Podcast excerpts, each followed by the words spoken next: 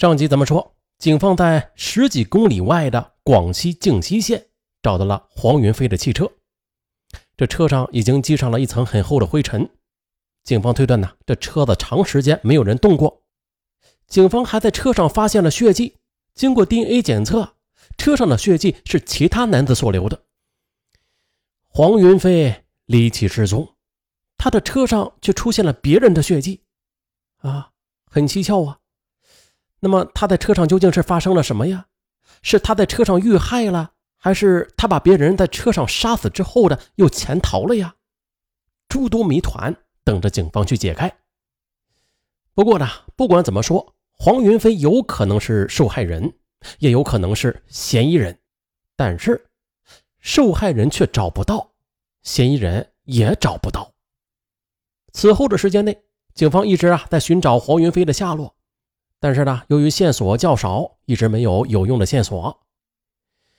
而这个案子直到二零一四年的七月，一切水落石出了。警方在山洞里找到的那名尸体啊，经过 DNA 的比对，发现死者就是失踪的黄云飞。而自从受害人失踪之后的，他的家人就一直在努力的寻找。赵小兰觉得电话中的丈夫有那么多可疑的地方。很大可能性啊是遇害了，但是却又一直找不到丈夫的尸体，而直到现在的，就意味着黄云飞在二零一零年就遇害了，而他车上的血迹应该就是犯罪嫌疑人所留下的。这下弄清楚死者身份之后的警方又重新的梳理死者的线索，还原呢他社会关系以及生前的活动情况。事情已经过去几年了，那么呢，侦破案件的难度也就可想而知了。据赵小兰回忆，这丈夫黄云飞当天是外出讨债去了，向黄云飞借高利贷的不下数十人。那么他究竟是找谁去讨债了？又在何处遇的害？这些种种是警方接下来调查的重点。经过不懈努力。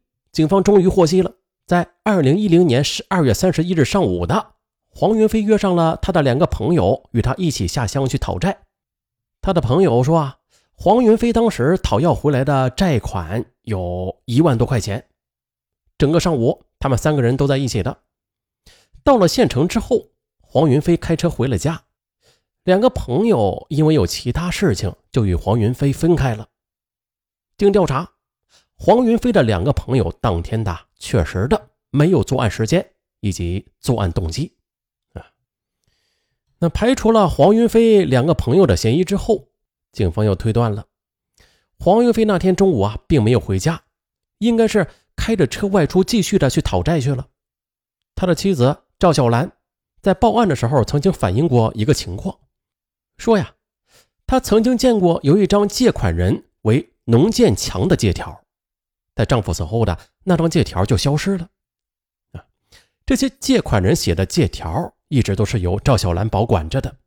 她说啊，那张有农建强名字的借条应该是被丈夫拿去讨债了。而且，十一月三十一日下午的，丈夫还与妻子通过电话，电话里丈夫也说了要去八头乡。经调查的，消失的借条里只有一个叫农建强的借款人。而且死者那天说啊要去八头乡追债，警方就分析啊，这个借款人农建强，他很可能就是八头乡的。于是，警方便把八头乡的借款人农建强作为重点嫌疑人进行排查。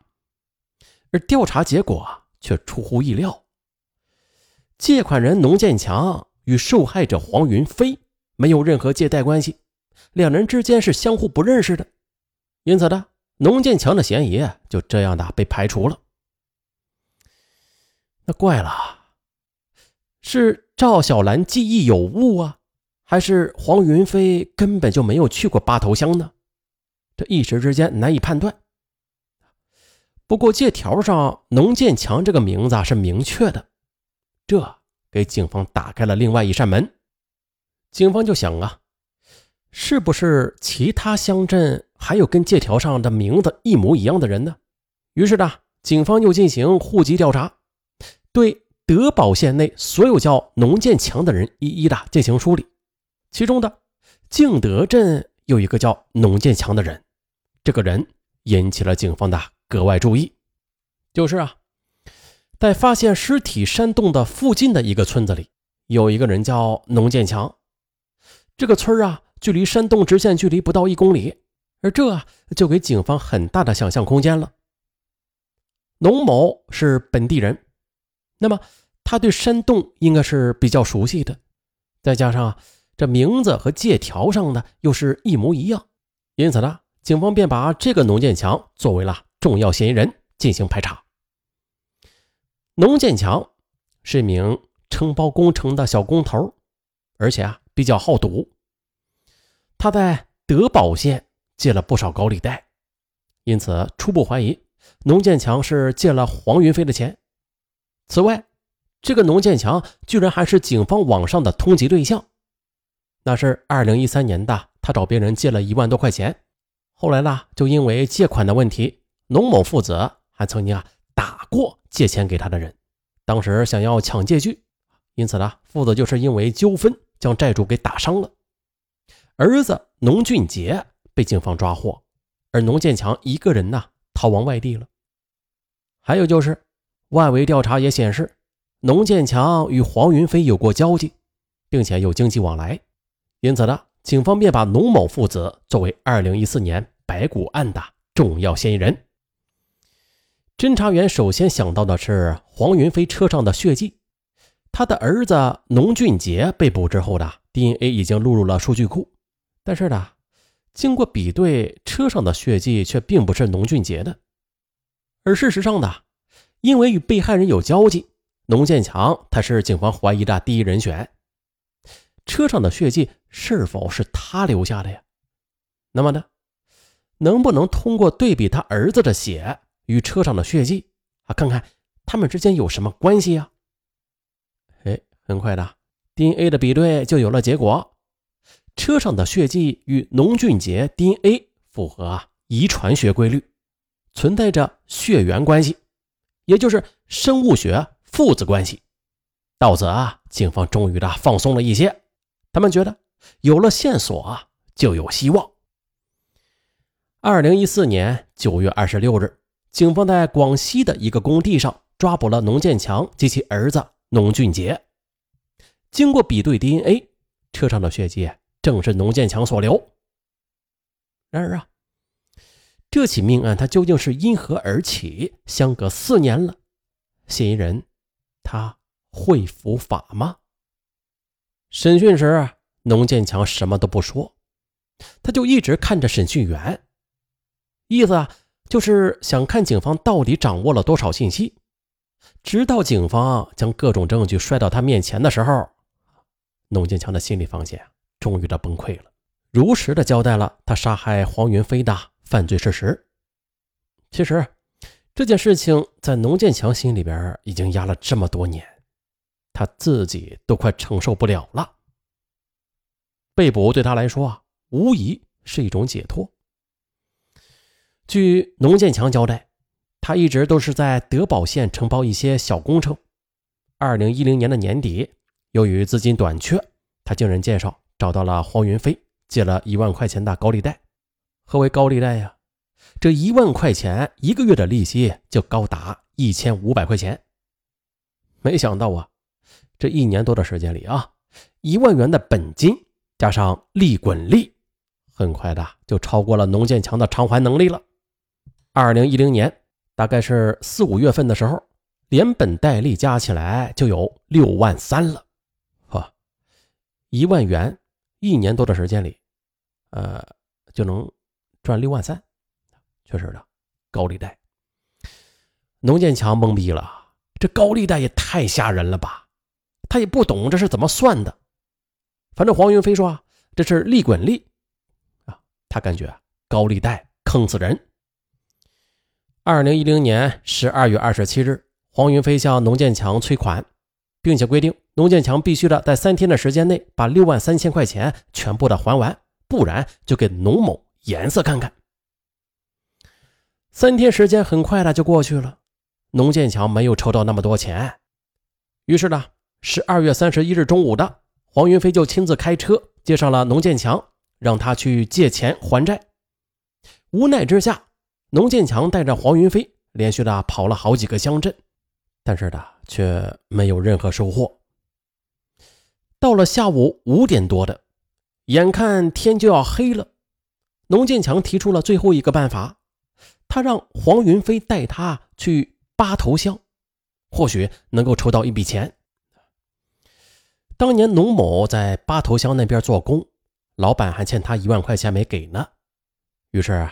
两个人就去了八头乡，去看看情况怎么样。然而呢，八头乡之行，两人连老板的面儿都没见到，整整一下午，农建强一分钱也没有借到。夜幕时分，两人从八头乡返回途中，黄云飞就很生气啊，就问他什么时候还钱，必须给我答复清楚了。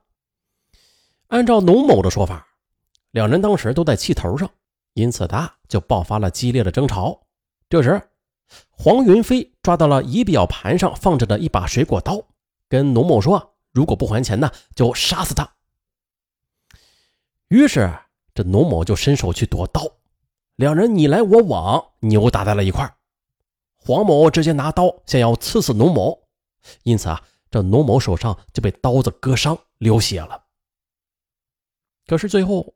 黄云飞又打不过农建强，他赶紧下车逃跑，农某就赶紧追上去，两人又在路边打成了一团。啊，这混乱中，黄某的刀子掉在地上了，农某捡起刀子就捅了黄某一刀，反正吧，不是你死就是我亡。杀死黄某之后的农某就拿走了黄云飞手机以及他写给黄云飞的借条。拿到借条之后呢，立马的便将借条撕了个粉碎。